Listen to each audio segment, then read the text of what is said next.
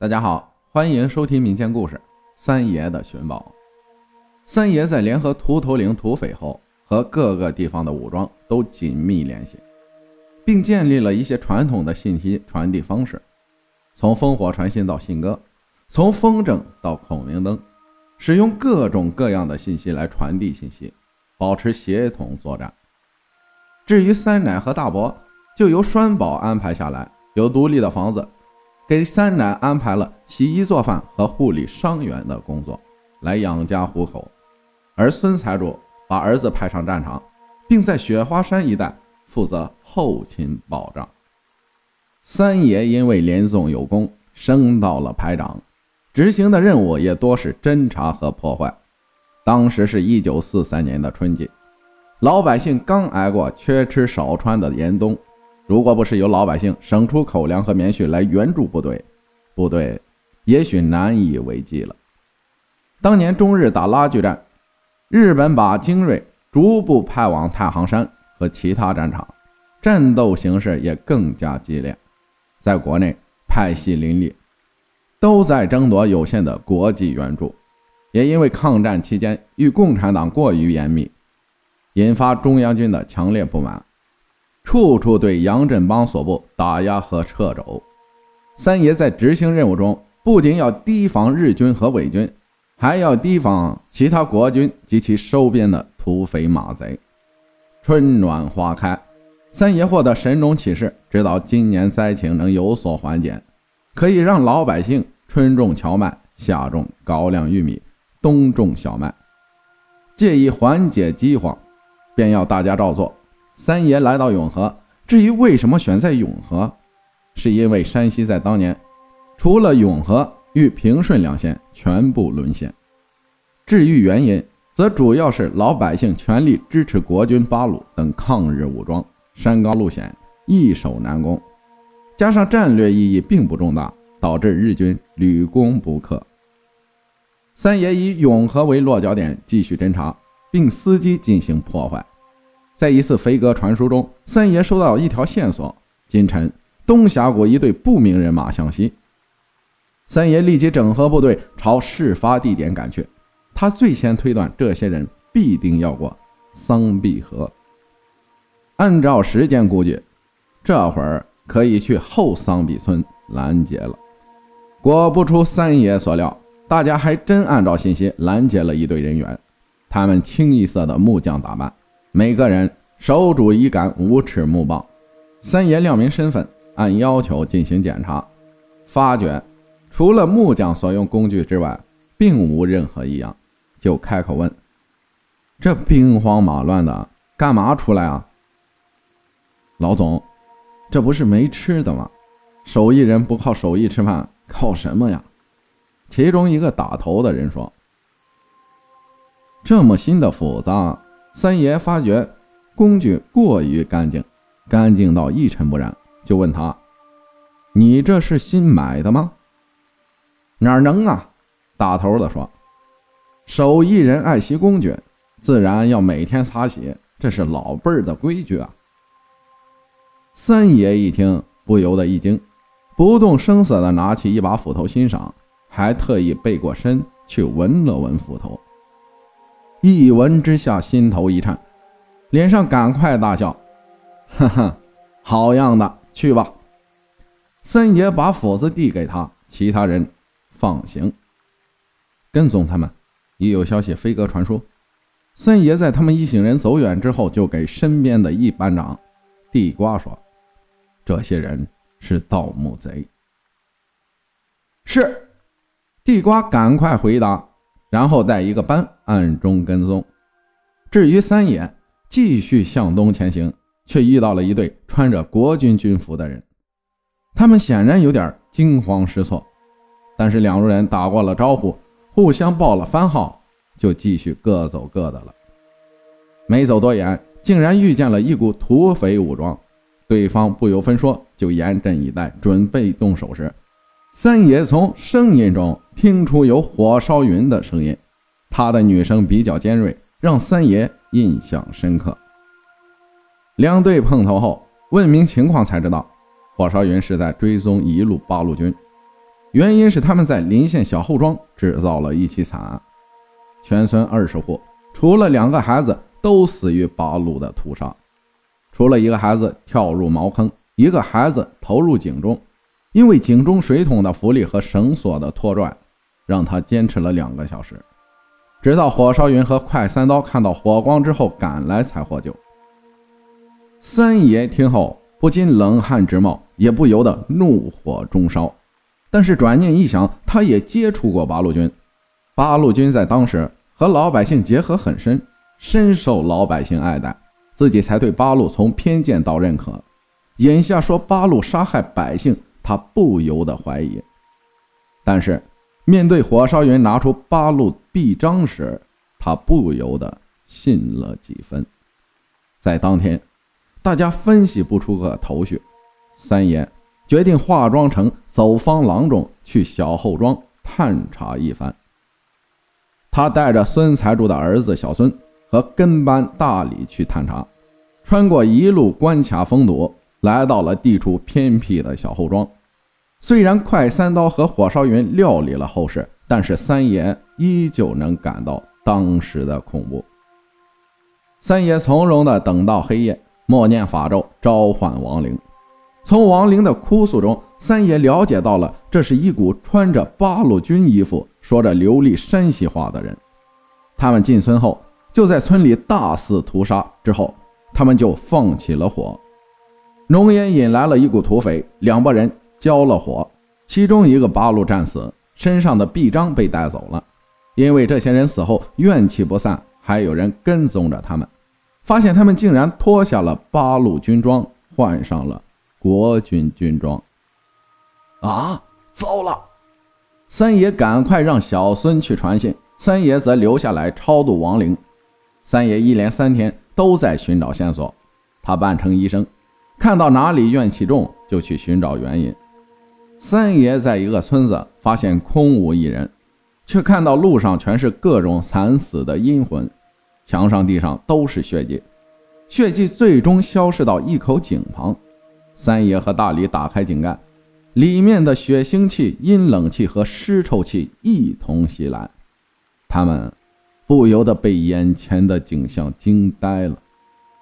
井里落满了各种狰狞而死的人，三爷和大李把他们一一打捞抬出，整整一天，他们都没有停歇。仗着年轻有力，把里面几十口人打捞出来，实在打捞不出来的，就放到井里。三爷给他们进行了超度，其中一个亡灵告诉三爷，鬼子在前线吃了败仗，就说给我们照相，结果把我们都杀死，塞入井中了。随后的一个村子里，三爷在怨气和冤魂的指引下，找到了一屋子的死尸。三爷再熟悉不过的死法了，是被毒气毒死的。他之前火烧山岭时。两名侦察兵就是这样痛苦死去的。三爷继续超度亡灵，这次他得知有个孩子从毒气室的窗户逃了出来，按线路去了另一座山的旧陵。三爷和大发继续去旧陵，发现这里的乡亲被烧死在房中。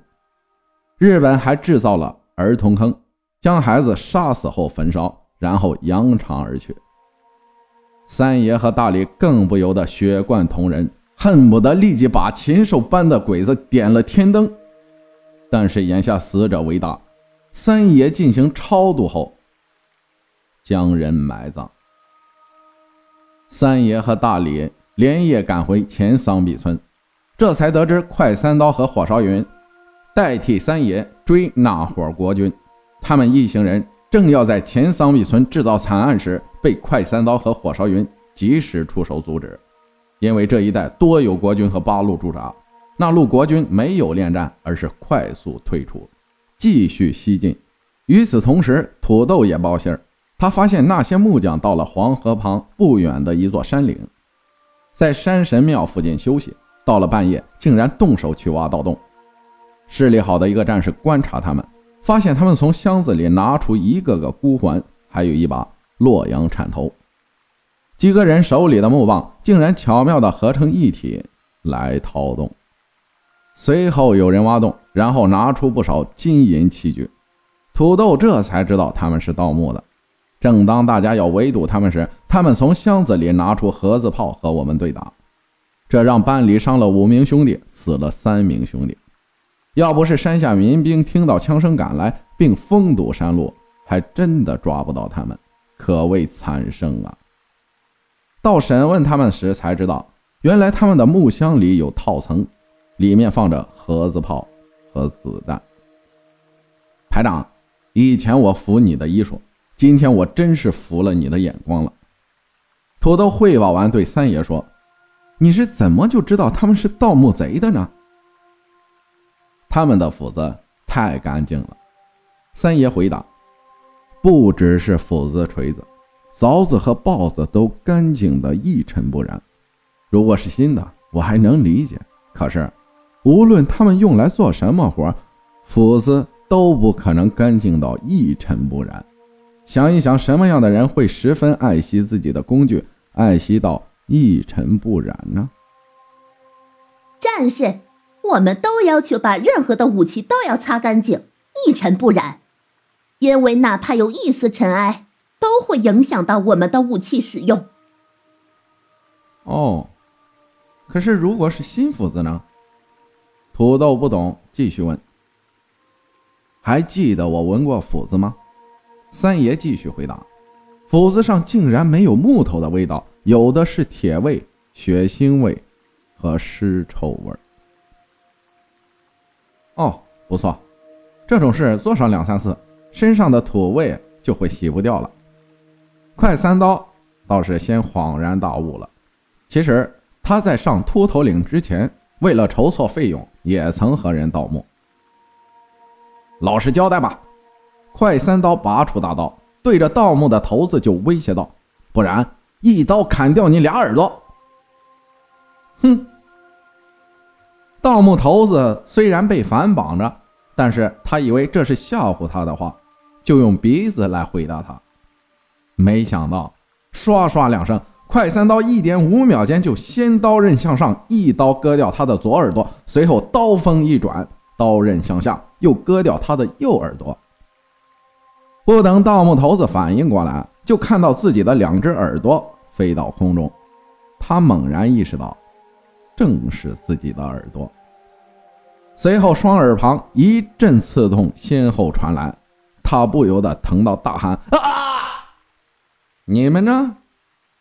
快三刀把刀指向另外活下来的盗墓贼，这些人被眼前的景象惊呆了，连忙老实交代：“我们，我们是下苦的，就是挖坑的。这个被好汉爷砍掉耳朵的是腿子，就是联络我们和老板的。老板叫支锅的，现在只有他能联系上支锅的。”就这样，随后撬开了腿子的嘴，三爷和快三刀。及火烧云很快抓住了支锅。根据支锅交代，他们受一队鬼子雇佣，在黄河两岸挖坑洞，有宝贝，日本人就收购。那是什么样的鬼子？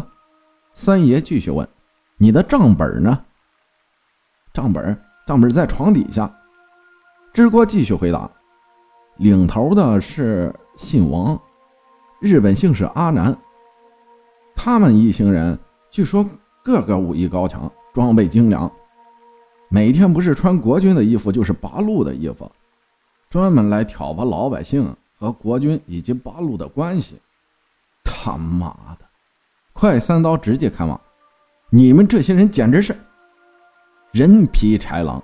三爷进行补充，他一页页阅读，看到账本里他出手的一件件物品。当三爷看到玄壶大成时，竟然双手一颤，账本直接掉了下来。他立即拽着支锅的衣服问：“你们把玄壶大成弄到哪儿去了？”出出出出出手了！三爷竟然噼啪两声打得他牙齿都飞了一颗，嘴角都是血。三爷的手不由得灼热的疼。老子的传家宝你都敢卖！三爷怒道：“说现在在哪儿？三三三爷饶命！这是一个医生死在乱葬岗，我在他身上发现的，里面有很多奇异的药方，有个太君，哦不不不是鬼子要买，我我就。知国胆战惊心的说完整个过程，眼睛都不敢看三爷了。三爷立即按照知国交代的线索寻找，经过两天查找，终于在郭山附近的山旁找到了这支冒牌国军八路。只不过，他们都被绳子绑着沉沉睡去。其中一个和尚正在为三具尸体做法事，显然，和尚就是擒住他们的人。徒儿拜见师傅。三爷不由得喜出望外，因为和尚正是广悲。大家却不由得惊呆了。徒儿快起！广悲扶起三爷。让三爷屏退左右说：“我从豫北化缘而来，一路上经过血肉井、海尔坑以及毒气室，种种惨剧，均由这些畜生所为。为师今日自损五年寿命，将其生夺魂。今晚，你和为师一起将其送入地府吧。”师傅。您尽可用徒弟给您的蒙汗药啊！他们到后自有徒弟来处置，你为何要自损寿命啊？三爷不解地问。惩恶即是扬善，杀生即是放生。广悲说：“为师常教导你，你莫要忘记，他们并非人类，而是衣冠禽兽，尽可度化他们。”是，三爷不由得愤懑，眼泪溢出来，随后命人将这些罪大恶极的伪八路堆上干柴，进行点天灯。整个过程让这些生夺魂的活死人时常面目狰狞，但是就发不出声响。而当他们燃尽时，一缕青烟在空中久久不散。师傅用钵盂收纳。青烟才逐渐消散。当晚，三爷同师傅再次拘束亡灵，一起送入地府。这次，地府的长司会见了广悲和三爷，对二人表示感谢，并告诉三爷，玄壶大成和一大批国宝将在七天由太原的机场运向日本，西线将经杞县嘉岭村，东线将经解忧乡运去。我不忍心看国宝流失，更不忍心看到自己最需要的五光杯和王希孟的《千里江山图》真迹失之交臂，所以希望三爷握拳，他会暗中帮忙，当然要小心日军的毒气弹。三爷满口答应，为了不使传家宝流失，他重回人间，开始运筹帷幄，决心要将宝物夺回。感谢艾米尔分享的故事。谢谢大家的收听，我是阿浩，咱们下期再见。